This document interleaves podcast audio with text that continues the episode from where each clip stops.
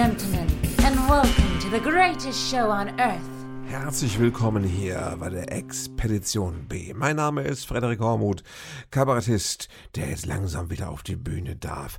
Trotzdem, ich bin nicht ganz sicher, aber ich glaube, wir sind immer noch im Lockdown, oder, Freunde? Theoretisch, da ist schon noch einiges. es läuft noch nicht ganz so rund und deswegen noch einmal ganz kurz dieser kleine Verbraucherhinweis hier. Disclaimer. Dieses Podcast wird veröffentlicht, während im Rahmen eines Lockdowns Theater- und Kulturbetriebe geschlossen sind. Es ist nicht als Ersatzunterhaltung zu verstehen, sondern als eine Form von Trotz. Jopp. So, und da reden wir gleich mal darüber, was diese Woche bei mir beruflich passiert ist. Ich war nämlich, ich war wieder auf Tour. Ich hatte einen Auftritt. Freunde, es ist unglaublich. Man kommt sich vor wie, ich weiß nicht, Schneewittchen, das irgendwie, ne? Aus dem Glassarg steigt. Das ist mein Lebensgefühl diese Woche gewesen. Ich hatte einen Auftritt in Neustadt am Rübenberge und da geht's schon los. Das ist ja schon das Ding. Ich meine, das Tolle am auf Tour sein ist doch auch, dass man an Orte kommt mit tollen Namen. Und Neustadt, ne, an der Bergstraße oder so, das gibt's ja vieles. Aber Neustadt am Rübenberge, ist das nicht Musik? Äh, ne, tauchen da nicht wunderbare Bilder vor deinem geistigen Auge auf? Rübenberge, Rübezahl und ich mittendrin. Fantastisch. Ähm, der Auftritt war ein nachgeholter, weil ich hätte, glaube ich, schon im März letzten Jahres, also als alles ziemlich frisch war. Genau, ich erinnere mich, da hätte ich eigentlich auftreten sollen mit meinem alten Programm Bullshit ist kein Dünger. Und da hieß es, ah, Mist, die hatten jetzt einen, einen, einen Corona-Fall an der Schule, wo das hätte stattfinden sollen. Also, äh, da geht jetzt erstmal nichts mehr. Was waren das da für Zeiten, als man sagte, oh, da war ein Corona-Fall an der Schule. Ne? Wir waren damals so jung und naiv, wir wussten von nichts. Und da wurde der verschoben irgendwann auf den Herbst, weil man sagte, ja, im Herbst, da kannst du ja locker, da ist ja alles rum, da kannst du ja wieder spielen. Ja, war Herbst, nein, die Pandemie tobte immer noch. Zweite, dritte, sonst was, alle Wellen äh, wogten hier durch. Und ähm, na, dann musste das zum dritten Mal verschoben werden. Und eben auf Ende März. Und ich bin auch so angekündigt worden mit, äh, er wäre, äh, Ende Mai, Entschuldigung, dieses Jahr war es Ende Mai. Ich wurde angekündigt mit, er wäre eigentlich im letzten März da gewesen, dann irgendwie im Oktober und jetzt ist er aber hier. Und das ist, das wird natürlich noch bleiben. Das wird in, in, den letzten, in den nächsten Monaten immer öfter so sein, dass man irgendwo angesagt wird und dann heißt es, er wäre eigentlich im September schon da gewesen. ja, da sieht man, wie wir aus der Zeit gefallen sind und äh, wir haben einen großen Nachholbedarf. Und wir holen alles nach, natürlich. Was ich nicht nachholen wollte, war ähm, mein Programm Bullshit ist kein Dünger. Ich habe das ein halbes Jahr nicht mehr gespielt. Ich habe mich gedanklich mit dem neuen Programm beschäftigt und da dachte ich, Mann, ja, du machst jetzt nicht eine Woche lang wieder Aufnahmeprobe, um dein altes Programm spielen zu können, das aber eigentlich äh, gar nicht mehr, ne, wo du gar nicht mehr so mit dem Herzen dabei bist, weil du dich nach vorne orientieren willst. Also sei mutig, trau dich, wage etwas, sag, du fährst dahin und machst eine Vorpremiere mit dem neuen Programm. Und wie es so ist, ne? Ich meine, Vorpremieren sind ja immer aufregend. Das, man, ich konnte das noch nicht richtig auswendig machen. Es war so ein bisschen abgelesen, ne? Mit dem Textmanuskript auf der Bühne, so ein bisschen wie beim Jahresrückblick. Da geht's ja auch, ne? So ein bisschen ist ja auch literarisches Kabarett, ist ja wieder Poetry Slam. Es wird öfters mal abgelesen. Das kann man als Kunstform schon machen. Und trotzdem war ich, oh, ich hatte echt ein paar schlaflose Nächte, weil ich dachte, bist du eigentlich bekloppt? Mit einem völlig unerprobten Programm, von dem du nichts weißt, äh, da in die Fremde zu fahren, wo du noch nie gewesen bist. Das war der, der Witz. Ich war da vorher noch nie. Da hinzufahren und äh, da dann unter irgendwelchen Corona Open Air Freiluft Abstandsregeln das auszuprobieren. Bist du denn völlig bescheuert? Und gleichzeitig dachte ich, natürlich bist du völlig bescheuert. Du bist der Hormut, du bist Kabarettist. Wenn einer bescheuert ist, dann bist du bescheuert. Und äh, darum geht es doch. Raus aus der Komfortzone, rein in den Wahnsinn. Und ich habe mir das vorgenommen und habe gedacht, Mensch, ich mach das, ich probiere das. So, wie es war? Gleich. Erstmal muss man schon sagen, grundsätzlich allein das Gefühl, unterwegs zu sein. Ich bin seit ich bin seit einem über einem halben Jahr nicht mehr mehr so lange Auto äh, gefahren. Ne? Ich war da irgendwie viereinhalb Stunden lange Autofahrt, einfach und äh, allein das ich mag das ja ne. Ich düse da über die Autobahn, guck mal die Landschaft an, das Wetter war auch prima und äh, habe Podcast gehört und Musik, die ich mir vorgenommen hatte und ähm, Nee, stimmt gar nicht. Das habe ich auf dem Rückweg gemacht. Auf dem Hinweg habe ich mein eigenes Programm gehört. Das ist, ich mache das immer so. Ich mache mir immer, von meinem eigenen Programm mache ich mir immer so eine Hörbuchfassung, nur für mich, ne? damit ich die dann, wenn ich es länger nicht mehr gespielt habe, wenn ich, also ne, mich nochmal, wenn ich üben muss quasi, dann kann ich das ja auch wunderbar auf der Autobahn machen, indem ich das dann laufen lasse. Und dann höre ich mir selbst zu. Das ist auch beknackt, oder? Aber es funktioniert sehr gut. Äh, es ist besser, als wenn ich nur was soll ich sagen, wenn ich, wenn ich das Programm, wenn ich mir sage, ich spreche es einmal beim Autofahren für mich durch, dann bescheiße ich mich. Ganz ehrlich, dann komme ich an eine Stelle, wo ich denke, ach, das überspringe ich jetzt, das kannst ja, das ist ja einfach, da musst du jetzt nicht ins Detail, und dann, ne, nach elf Minuten, schwupps, bin ich am Ende des Programms, weil ich mich selbst bescheiße. Ja, ich, ich betrüge mich natürlich.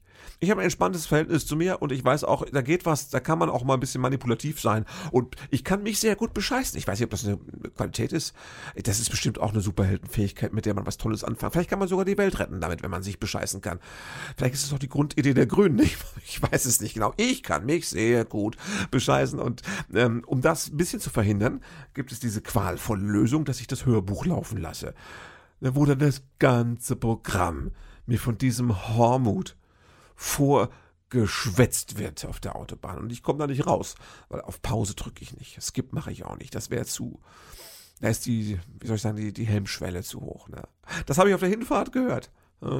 Ansonsten habe ich es genossen, wieder im Auto unterwegs zu sein und zu fahren. Und dann, dann kam so langsam die Mittagszeit und dann, dann war, hatte ich auch schon, ne, das ist so wie Tour. Ich dachte, Mensch, jetzt tankst du nochmal schön und dann gehst du Kassel, ne, Kassel, da war ich so lang nicht mehr. Die Autobahn Raststätte Kassel, ich weiß, da ist lange gebaut worden, das müsste jetzt fertig sein. Dann gehe ich in die Autobahn Raststätte Kassel und guck mir da am Buffet, suche ich mir ein Mittagessen aus.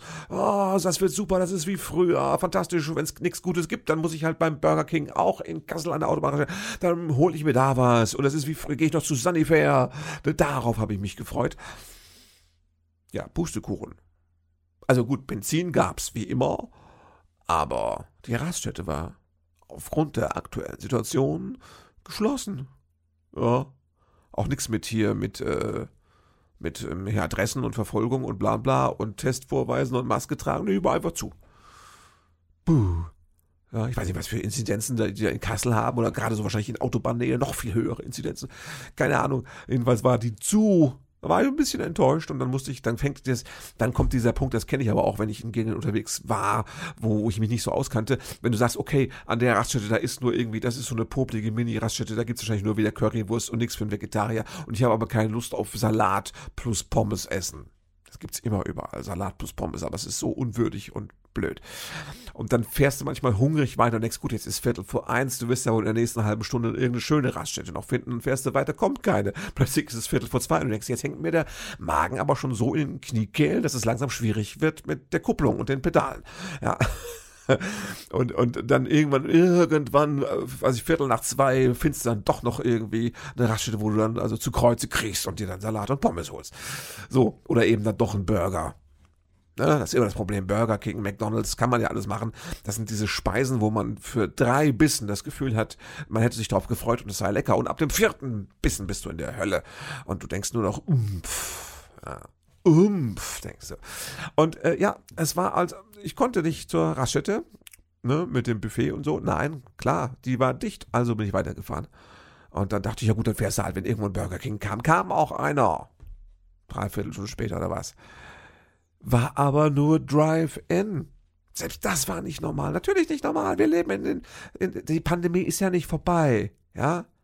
It's not over till it's over, Freunde. Das ist beim Virus ganz genauso. Man hat immer schon dieses Gefühl, dass überall ist so ein bisschen dieses, dieses, dieses, ähm, dieses, ähm, uh, dieses aufregende Aufbruchsgefühl. Aber das ist Quatsch. In Wirklichkeit läuft das noch und es ist noch nicht vorbei. Es könnte immer noch mal wieder losgehen. Also ist noch nichts wirklich normal. Und das war auch beim, selbst beim fucking, also beim gottverdammten Burger King war kein Normalbetrieb. Drive-In. Also bin ich da reingefahren, habe meine Bestellung aufgegeben und bekam das erste Mal in meinem, ich weiß nicht, über 20-jährigen Tournee-Leben, bekam ich auf Tour diesen blöden Fast-Food-Mampf noch in mein Auto reingereicht. Das ist ja genau das, was du willst. Du willst, dass die Butze, also dass die Karre einfach dann für die nächsten zwei Stunden noch nach Pommesfett riecht. Das ist ja genau das, was du dir wünschst auf, auf Tour. Da saß ich da auf dem Parkplatz und hatte die Tüten mit auf dem Beifahrersitz und dachte, siehst du mal, so scheiße ist es. Es ist noch nicht, es ist noch nicht das gute alte Normal. Es ist noch das neue Normal und wir mögen es nicht. Das neue Normal ist nicht unser Freund. Es tut nur so. Aber das neue Normal ist ein Arschloch. Und äh, ja, egal. Was willst du machen? Hauptsache auf Tour. Das war schon schön und ich kam auch irgendwann an. Ich hatte keine Stau, die Fahrt lief gut. Ich bin ins Hotel. Er fragte mich gleich beim Einchecken die Frau in der Rezeption, ob ich den Schnelltest hätte oder einen Impfpass oder irgendwas. Und ich sag, oh, hätte ich jetzt, ich habe gar nicht drüber nachgedacht. Das ist, das, nee, das wäre auch bei Geschäftsreisen jetzt eigentlich gar nicht wichtig. Das hat sie jetzt nur pro forma gefragt, um sich da schon mal einzuüben, wenn demnächst dann wieder die Touristen ins Hotel kommen. Da dachte ich, aha. Ich hatte extra, bevor ich losgefahren bin, hatte ich mir so einen, so einen Selbstschnelltest in die Tasche gepackt. Ich hätte da also quasi vor Ort oder vorm Eingang des Hotels hätte ich da einen Test hinlegen können, aber äh, ich wollte auch nicht drüber nachdenken. Ich bin einfach losgefahren. Dann war ich im Hotel. Hotel war schön. Ich kam an, ich habe ein Schläfchen gemacht. Das mache ich ja immer gerne. Ich fahre immer gerne früh los. Und dann bin ich früh da, eigentlich sobald man einchecken kann. Und dann mache ich ein Schläfchen. Und wenn ich aufwache, gehe ich ins Bad und komme langsam zu mir. Und dann bin ich auch entspannt für den Abend. Und das habe ich auch. Das war, das war sehr schön. Das war wieder wie Tour. Das war genau das, auf was ich Bock hatte.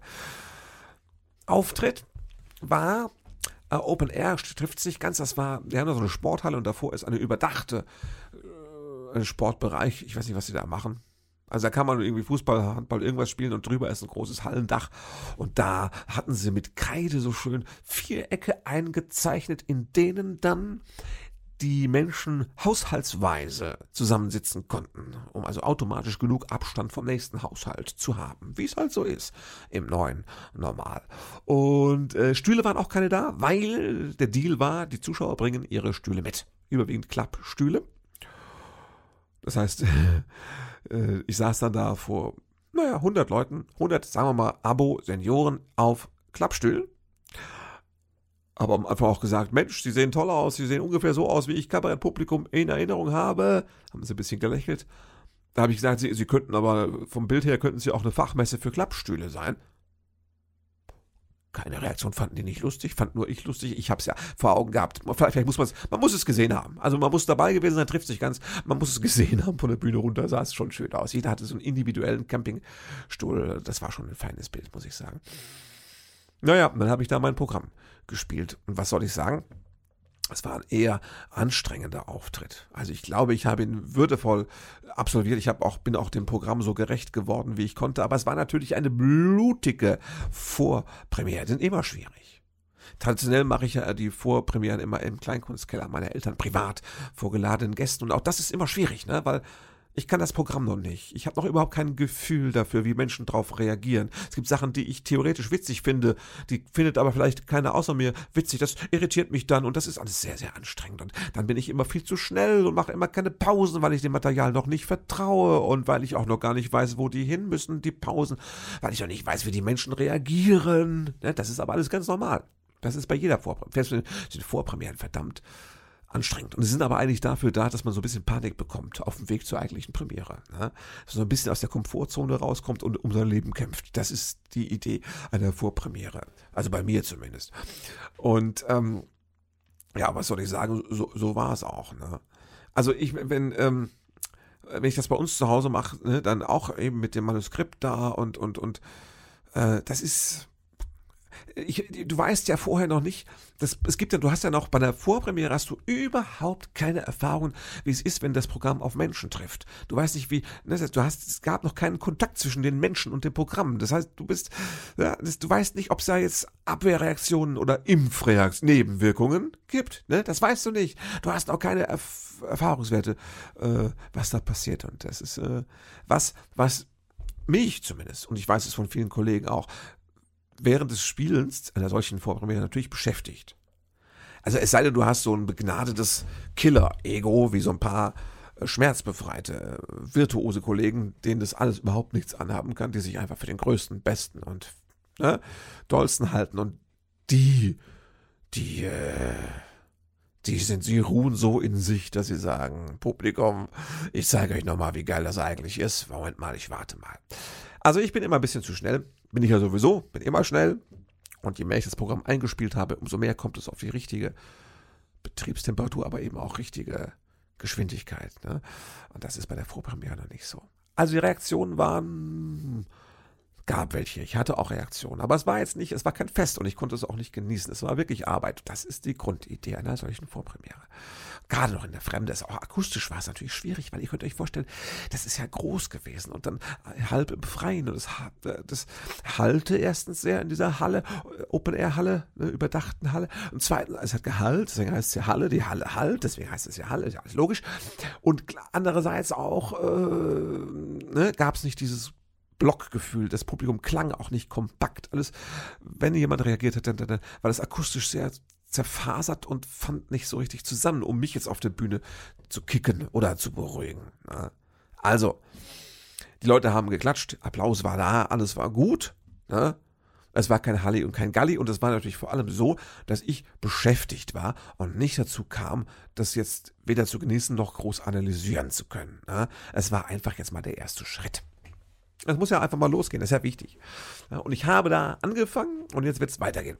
Und wenn ich das nächste Mal mein Programm spiele, das müsste so in fünf, sechs Wochen sein, dann werde ich es natürlich schon auswendig können. Hoffentlich passiert nicht viel Quatsch in meinem Privatleben. Das ist ja passiert ja, nee, das Schicksal denkt sich immer neue Sachen aus, um die man sich stattdessen kümmern muss, statt ums eigene Programm. Es ist wirklich völlig bekloppt. Und äh, also ich werde hoffentlich die Zeit haben und dann geht das, dann kann ich langsam anfangen, beim Spielen auch zuzuhören also nicht nur mir, sondern auch den Leuten und dann ein bisschen zu reflektieren. Das Programm ist sowieso ein Bastelprogramm, von daher, ich habe echt, als ich nach Hause gefahren bin, nächsten Tags, ich hatte keine Sorge. Ja? Ich äh, hatte das Gefühl, es war im Grunde eine ganz normale Vorpremiere, aber eben nicht daheim, in der Fremde, unter schwierigen Bedingungen. Und äh, da kann man froh sein, wenn man erhobenen Hauptes rauskommt und nicht irgendwie auf der Bühne ins Stolpern und Straucheln geraten ist. Gar mich nicht. Das Programm ist auch soweit noch heil. Und jetzt geht's los. Ne? Jetzt wird man schauen, äh, wie es sich weiterentwickelt. Ich hoffe, der Veranstalter hat mir das jetzt nicht übel genommen, dass ich sein Publikum als erstes Versuchskaninchen missbraucht habe, aber auch die haben gesagt, sie würden gerne einfach wieder anfangen. Sie sind auch aus der Übung und sie wollen, es ist für sie auch einfach ein Neuanfang und wir finden es toll, wenn ich da was Neues ausprobiere. Genauso ist es ja jetzt für alle und ja, Gut, sowas sagen Veranstalter oft und danach kommen sie und sagen, es war aber überhaupt nicht fertig. Und dann sagst du, es hat man da so besprochen, oder aber hat man nicht so gemeint. Das gibt's auch. Ne? Ich denke nicht, dass das in dem Fall so war. Also ich muss diese Veranstalter demnächst dann nochmal briefen in einem halben Jahr, wie das Programm sich entwickelt hat und so. Dann, dann, äh, dann darf ich da bestimmt mal wiederkommen. Aber dann komme ich natürlich nicht mehr mit dem wackeligen Programm. Das ist klar versprochen, Ehrensache. Dann komme ich mit dem frischen. Also, Nee, es klingt jetzt irgendwie komisch, ne? Ja, also das war, es war nicht schlecht, es war, es war nicht alles schlecht. Nein, das war wichtig, gut und richtig. Und äh, wenn der Hormut sich entscheidet, äh, da einfach so ungeprobt in die Fremde zu fahren, dann muss er da natürlich auch äh, dazu stehen. Und das tue ich natürlich. Ja. Gut, da habt ihr jetzt ein grobes Bild. Und äh, das ist ja genau die Idee dieses Podcasts, dass ihr mitverfolgen könnt, wie ein Programm entsteht. Und jetzt habt ihr den zweiten Schritt mitbekommen. Erster Schritt war, das Ganze mal auf Video aufzunehmen fürs Netz. Ne? Zweiter Schritt war, damit mal vor Publikum zu treten. Und der dritte wird es jetzt sein, äh, dabei cool zu werden und dann äh, das Publikum zu spüren und den Input des Publikums ins Programm äh, aufzunehmen und es dann dementsprechend äh, ja, fit zu machen. Ne? Programm muss trainiert werden, ist wirklich so. So ein Programm ist ein Muskel, na?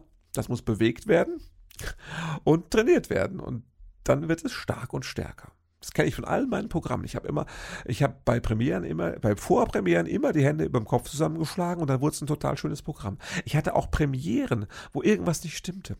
Oder wo irgendjemand, dessen Meinung mir wichtig war, plötzlich sagte, oh, ich bin echt nicht sicher, ob wir da jetzt nicht ein Problem haben dann war das genau das Programm, das irgendwie acht Wochen später ganz flott durchlief und mir zwei Jahre lang Spaß gemacht hat. Ja.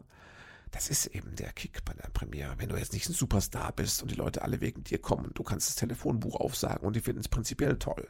Ne? Das bin ich ja nicht. Muss mir ja jedes Publikum immer erstmal erarbeiten, normalerweise. Hm. Nächster Auftritt ist äh, fast ein Heimspiel in der alten Heimat in Fürth im Odenwald. Habe ich jetzt gerade erst reinbekommen. Freue ich mich auch drauf. Na? Da kommen ein paar Leute, die mir sehr wohlgesonnen sind, das kann schon sein.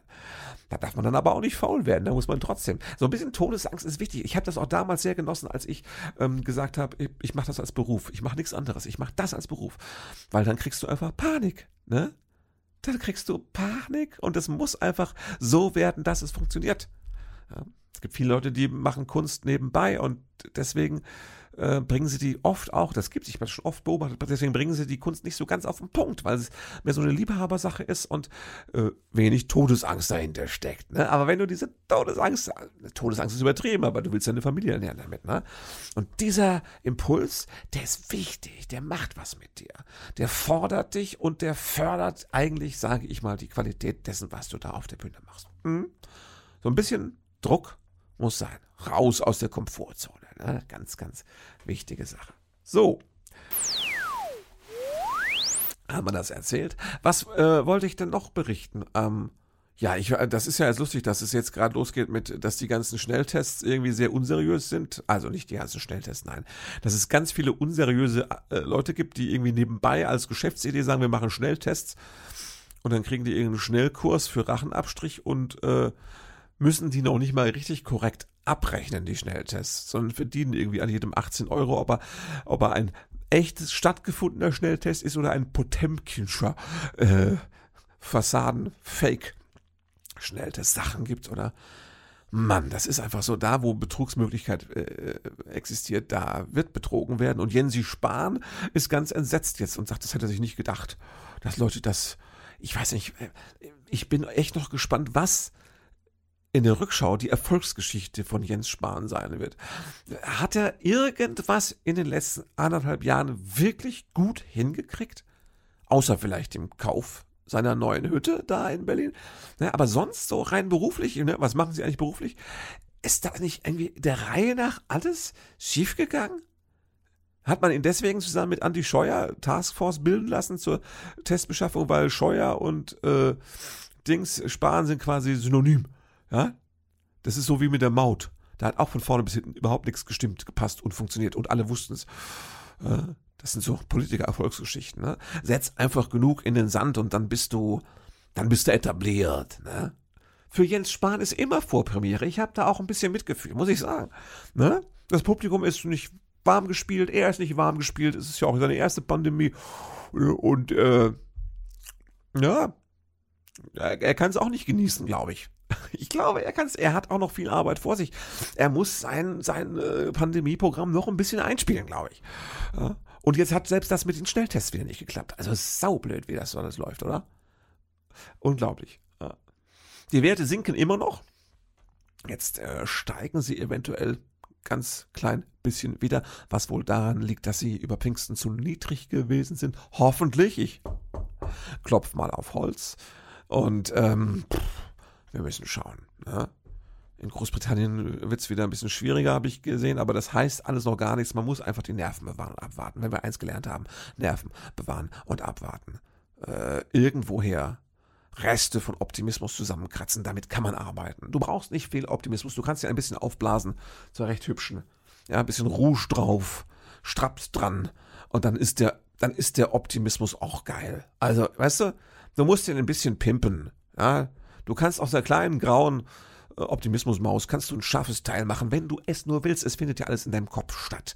Ja? Mach dir deinen Optimismus richtig heiß und scharf, weil das wird dich beflügeln, das wird dir gut tun. Und äh, so habe ich mir das auch vorgenommen, natürlich. So äh, mache ich das. Ne? Ja. Also, es wird Schindluder getrieben bei den Tests. Keine Überraschung. Äh, und wir gucken alle, wie das so weiterläuft. Wunderbar. Ich bin immer noch bei den Planungen für den Ostseeurlaub. Der scheint ja doch stattfinden zu können. Ne? Ich weiß auch nicht wie, mit zwei Tests die Woche oder Gastronomie im Außenbereich. Ne? Äh, oder vielleicht auch, wer weiß, vielleicht sogar Strand im Außenbereich. Das stell dir mal vor, könnte sein, dass das wieder möglich ist. Ne? Dass wir Strandurlaub im Außenbereich haben. Natürlich, ohne Test. Ne? Also wenn dann mit richtigem Test oder ohne, ich, keine Ahnung, wie es wird. Ich sag nur Bollerwagen. Wir sind jetzt soweit. Also ich bin jetzt mittlerweile 52, wir haben zwei Kinder. Ich bin jetzt im, ich habe jetzt das Zeitalter des Bollerwagens erreicht. Kennst du Bollerwagen, kennst du, kennst du, kennst du, Bollerwagen, kennst du, kennst du Bollerwagen? Das ist das, wenn du im Zoo spazieren gehst und alle fahren dir immer so riesige Karren in die Hacken und stehen im Weg rum, du kommst nicht mehr durch. Gerade so auch mal so im Pflanzenschauhaus oder sowas, ne, wo du zwischen so zwei, was weiß ich, äh, kongolesische Stinkmorchelpflanzen und ne, zwei Rudeln Maulaffen irgendwie so durch musst, diesen kleinen gepflasterten Weg und dann stehen die da mit dem riesigen Bollerwagen. Bollerwagen ist ein tolles Wort, das ist aber auch ein Anachronismus, weil Bollerwagen, das klingt wie Seifenkiste, das klingt wie irgendwas aus Holz und Brettern und mit so quietschenden alten Rollen. Nein, der heutige Bollerwagen ist natürlich faltbar, klappbar. Ich glaube, aufblasbarer Bollerwagen gibt's noch nicht. Das wäre toll, wie so eine, wie so eine, so eine, so eine Rettungsinsel. Weißt du, du ziehst an der Korten. Bollerwagen. Bam. Das wäre super. Habe ich aber nicht gesehen. Die meisten sind einfach so Klappwagen wo man dann so, wo sich dann so, äh, ne, so ein Gestell da mit so einem Stoff aufspannt und das sieht dann so ein bisschen krumpelig ist, aus, ist aber wetterfest und du kannst zwei bis 7000 Kinder reinsetzen und haben Getränkehalter, Kinderhalter, teilweise mit Dach, ne, mit dicken Reifen für Strand, Sand und Gelände. Also wenn du mit dem Bollerwagen, sag mal, nach Sibirien musst, das Gerät gibt es, ne. Kannst du die Kinder mitnehmen. Kannst du mit, ne, kannst du Sibirien, Feldzug, kannst du die Kinder mitnehmen, wenn du einen guten Bollerwagen hast, ne. Ich weiß auch nicht, ob es bei der Bundeswehr auch so Bollerwagen Panzer gibt, die man aufklappt. Ich halte es alles für möglich natürlich. Ich persönlich habe jetzt geguckt, was es so gibt bei ja, im, im Sektor, im Bollerwagenbereich. Und äh, ich denke, so um den Huni rum müsste man was kriegen. Und äh, man wird sich ein bisschen schämen, ne? weil ich jetzt quasi auch, ich bin jetzt, also, also Bollerwagen ist ein bisschen wie Ballermann. Es ist sowas, wo man sagt, es musste jetzt einfach sein, ich hatte jetzt einfach Bock drauf, aber es ist mir auch ein bisschen unangenehm. Ne? Und äh, es ist einfach wegen der Kinder, damit man das kleine Kind da reinsetzen kann und dann die ganzen Strandtaschen und den Schnick und Schnack, dass man das hinter sich herzieht irgendwie. Ne? Wenn man einen Strand im Außenbereich haben darf, dann wieder Ende, Ende äh, Juli da auf, auf Houston. Nee, Usedom, so heißt es, glaube ich, ne? Usedom. Ist gar nicht Englisch, fällt mir gerade auf. Blöder Karlauer. Ne? Aber Deswegen, ne? ich habe einen Podcast, da kann ich auch die blödsten Karlauer machen. Houston, genau. Houston, wir haben ein Problem. Und zwar mit dem Bollerwagen. Ne? Also er ist zusammenklappbar, das ist super. Und dann kommen da alle Kinder rein und dann bollern wir da zum Strand runter. Ne? Und ich schäme mich dafür, habe ich gesagt, habe ich auch wiederholt gesagt, aber das ist einfach der Impuls ist, ich schäme mich dafür und ich möchte, dass keine Fotos veröffentlicht werden. Ja? No Photos, please. Ich werde verhindern, dass irgendjemand, da werde ich meine persönlichen Bildrechte aber derartig von wahrnehmen. Ne? Ich, es kann sein, weißt wenn ich schon einen Bollerwagen habe, dass ich auch so einen Schlapphut noch aufsetze. Weißt du? So ein, vielleicht so ein schwarz-rot-goldenen Schlapphut. Ich meine, das ist Ostdeutschland. Ja? Houston ist ja, da kannst du ja auch mit so einem schwarz-rot-goldenen Schlapphut und einem Bollerwagen bist du eigentlich auf der sicheren Seite. Ich habe ja dieses dunkelpigmentierte Kleinkind dabei, da habe ich ja von erzählt letztes Mal. Ne? Also dann so ein Bollerwagen und ein Schlapphut, da, einfach so ein bisschen als Korrektiv, einfach, dass man da so ein bisschen hiesiger vielleicht rüberkommt. Ich muss mal gucken, wie es wird, aber Nein, ich werde nicht mit dem Bollerwagen auf die Bühne kommen. Ich werde auch nicht mit dem Bollerwagen auf Tour gehen. Gottes Willen, so weit kommst du mit dem Bollerwagen über die A5. Aber wenn, also das sage ich euch, wenn, wenn ich mit dem Bollerwagen auf Tour ginge, dann würde ich mir den natürlich bedrucken lassen. Da hätte ich links und rechts stünde drauf. Hormut. Ganz groß. Hormuts Homeoffice. Äh, rufen Sie uns an. Wir sind für Sie und wir sind für Sie unterwegs. Das würde ich draufschreiben. Wir sind für Sie unterwegs. Das ist auch so ein geiler Anrufpartner der Text, man sagt, wir sind leider gerade für Sie unterwegs. Das könnte ich auch mal auf meiner AB machen. Immer für euch unterwegs, egal was ich mache. Ne? Selbst, ne? beim Arztbesuch immer alles, es ist ja alles für euch, weil ihr wollt, dass ich auf die Bühne komme. Und ich bin eigentlich immer, jeder Künstler ist immer nur auf dem Weg zur nächsten Bühne. Es gibt Zwischenstationen. Ein Privatleben. Aber das alles ist nur der Weg zur nächsten Bühne natürlich. Ich bin immer für Sie unterwegs. Hormut. Da hole ich mir noch so eine 0800 Nummer. Ja, wählen Sie 0800 FREDI. Also ich, keine Ahnung. Es gibt viele Möglichkeiten. Ja. Also ich bin jetzt voll in der Bollerwagen-Materie. Und ich würde mich freuen, wenn der eine oder andere von euch sich da auskennt, dann können wir fachsimpeln. Ihr könnt mich warnen vor falschen Modellen, die ich auf keinen Fall kaufen darf. Ne? Das wäre sehr schön. Und dann zur Not machen wir zusammen eine große Karawane und gehen auf Bollerwagen-Tour. Okay. Ähm, das beschäftigt mich zurzeit. Ne? Das sind so die Themen. Wir gucken mal, wie es nächste Woche weitergeht. Ähm, nächste Woche mache ich ein, wieder ein, ein, eine, eine Auftragsarbeit, ein 20-minütiges Special-Video ähm, statt eines Auftritts. der ausfällt und die Veranstalterin sagt, ich zahle aber trotzdem die Gage, mach uns einfach für unsere Abonnenten ein 20-minütiges Video. Finde ich super toll, dass Veranstalter so so Angebote machen in diesen Zeiten. Klasse. Und da kann ich schon mal die beiden neuen Kameras, die ich schon hier, wo ich habe ja investiert, ne, kann ich die, kann ich die schon mal zum Einsatz bringen. Ich hoffe, das funktioniert alles so, wie ich mir das denke. Damit bin ich diese Woche beschäftigt und dann äh, schauen wir mal, wie es da weitergeht. Ob ich dann anfangen kann, auswendig zu lernen, ne, damit die nächste Vorpremiere schon wieder etwas weniger schmerzhaft wird. Das ist das Ziel. Es soll immer etwas weniger wehtun. Darum geht es, glaube ich, auch im Leben. Okay, kommt gut durch die Woche passt auf euch auf oder wie meine Oma sagen würde, haltet euch munter. Thank you for being a part of this show.